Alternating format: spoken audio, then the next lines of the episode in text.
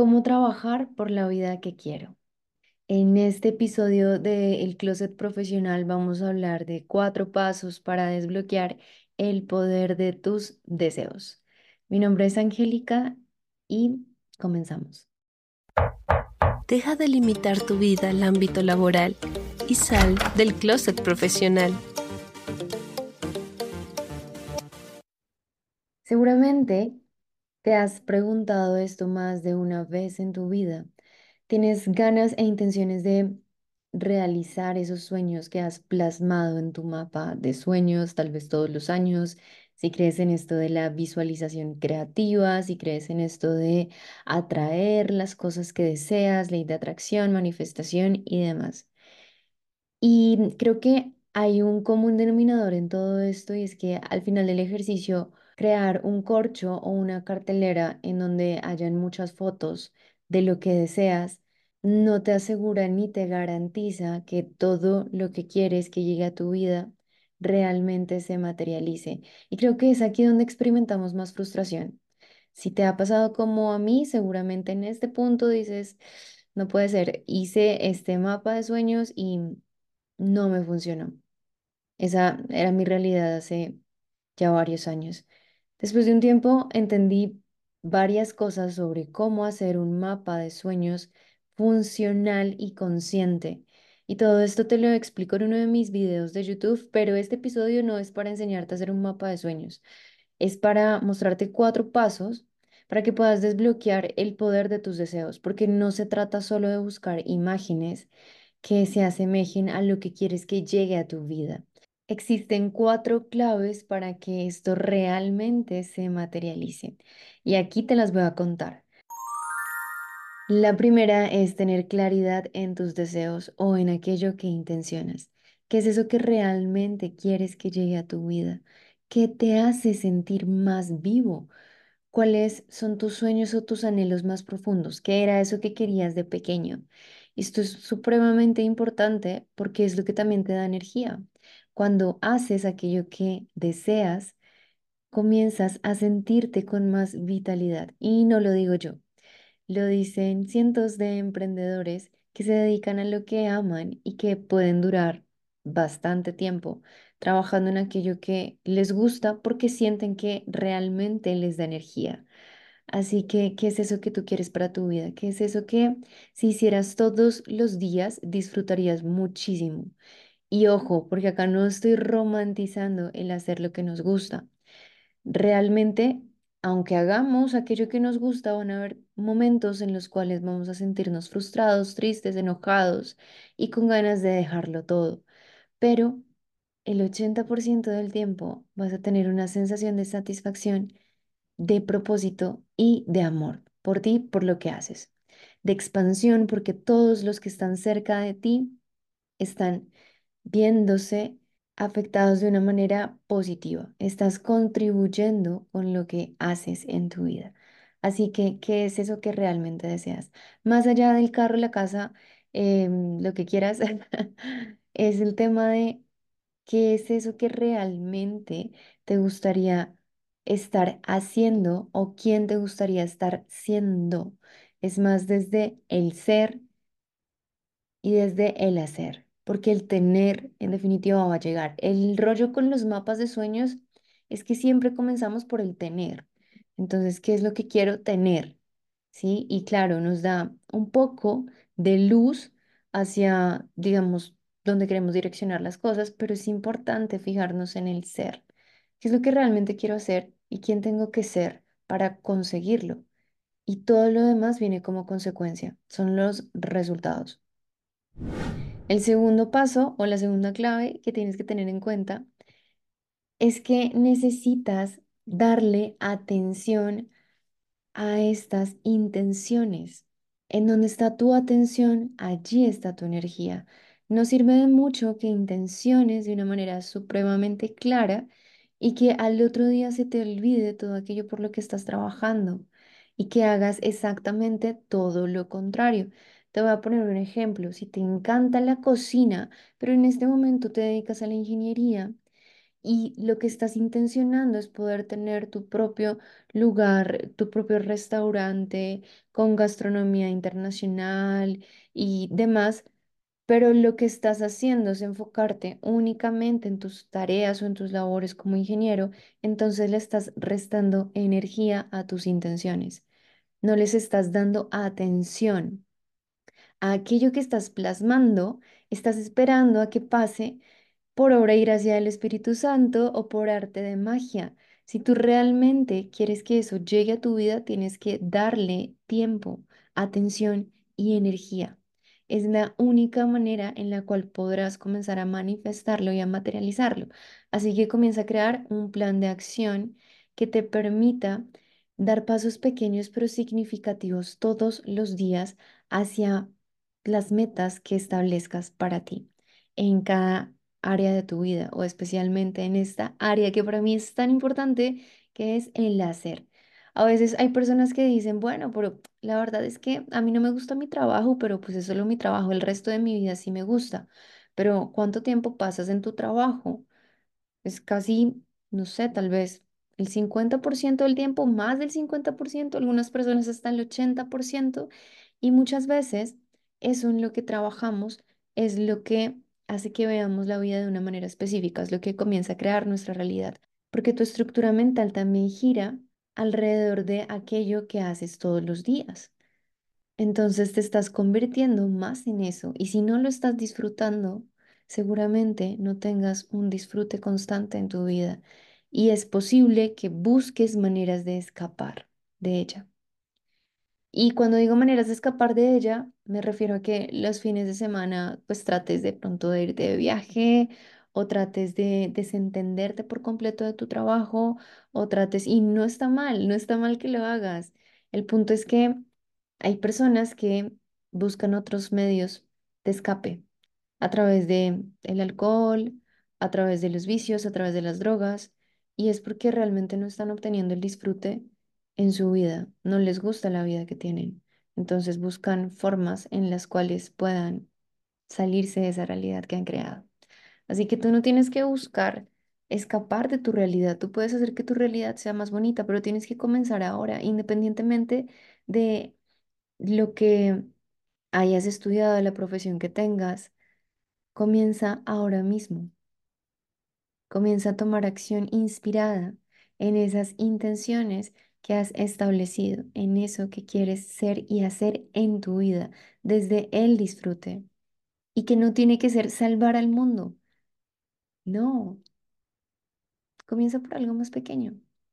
Recuerdo que cuando comencé a mm, buscar qué era aquello que me gustaba en 2020, comencé como a indagar un poco y a hacer procesos de introspección en los cuales me descubrí de muchas maneras. Yo trataba de pensar en, en sueños demasiado grandes y no es que yo piense que soñar en grande está mal, para nada. Solo que siento que nos han vendido ideas un poco erróneas de lo que es cumplir nuestros sueños o de lo que es el propósito. A veces eso se ve tan lejos, a veces el sueño se ve como si no eres un cantante de rock reconocido, entonces no eres nadie. O a veces el sueño se ve como si no eres una persona que está ayudando a calmar el hambre mundial, entonces no eres nadie. Entonces, si tu propósito no es ayudar a la reforestación a nivel eh, país y a nivel mundial, entonces no lo estás haciendo bien. Entonces, si tú no salvas tantas ballenas o no participas en Greenpeace, entonces no estás siendo nadie y no estás teniendo éxito. Entonces, cuando pensamos nuestros deseos y nuestros sueños de esa manera, de la manera en la cual nos han vendido que debe ser, porque eso es tener éxito, pues se hace mucho más difícil, se hace mucho más lejano. Así que mi invitación es a que lo veas como, como algo un poco más alcanzable y cercano. Tú no tienes que salvar a todos los niños de África, pero puedes comenzar a contribuir en causas sociales cerca del lugar que habitas. Tú no tienes que salvar a todos los animales que están tal vez muriendo o sufriendo por este tema del derretimiento de los glaciares.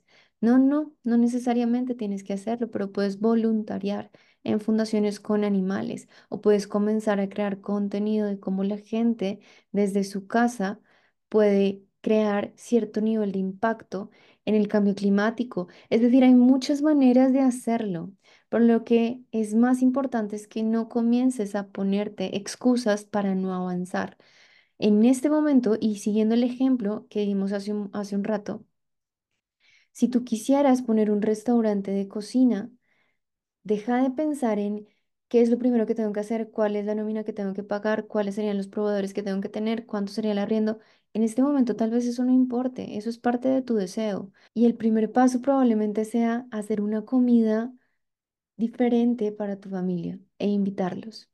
Si el primer paso tal vez sea hacer todas las recetas de ese libro que tanto quieres, comienza a mover esa energía.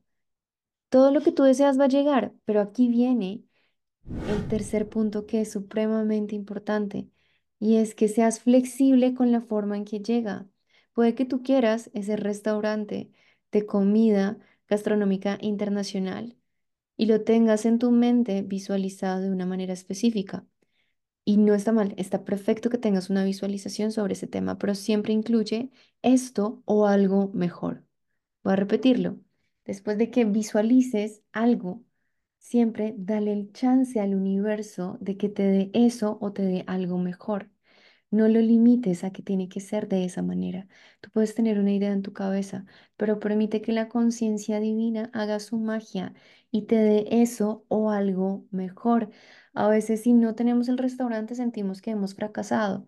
¿Y qué tal si te ha dado algo muchísimo mejor que eso? ¿Qué tal si de pronto has comenzado a crear contenido que se ha vuelto viral y que en lugar de tener un restaurante local en una en la ciudad en la que vives o en una parte de la ciudad en la que vives, puedes llegar a diferentes ciudades del mundo a través del internet y no te lo habías planteado antes? Y sin embargo, esto también te hace sentir realizado o realizada. Entonces no te limites a que tiene que ser de la manera en que tú lo visualizaste, en que tú lo estás pensando, ¿no? Claro que sí, puedes tener una estructura de qué es lo que tú quieres que llegue a tu vida, pero dale chance al universo de que entre también allí y que ponga las cosas a funcionar de una manera mucho mejor a la que probablemente tú te estabas imaginando.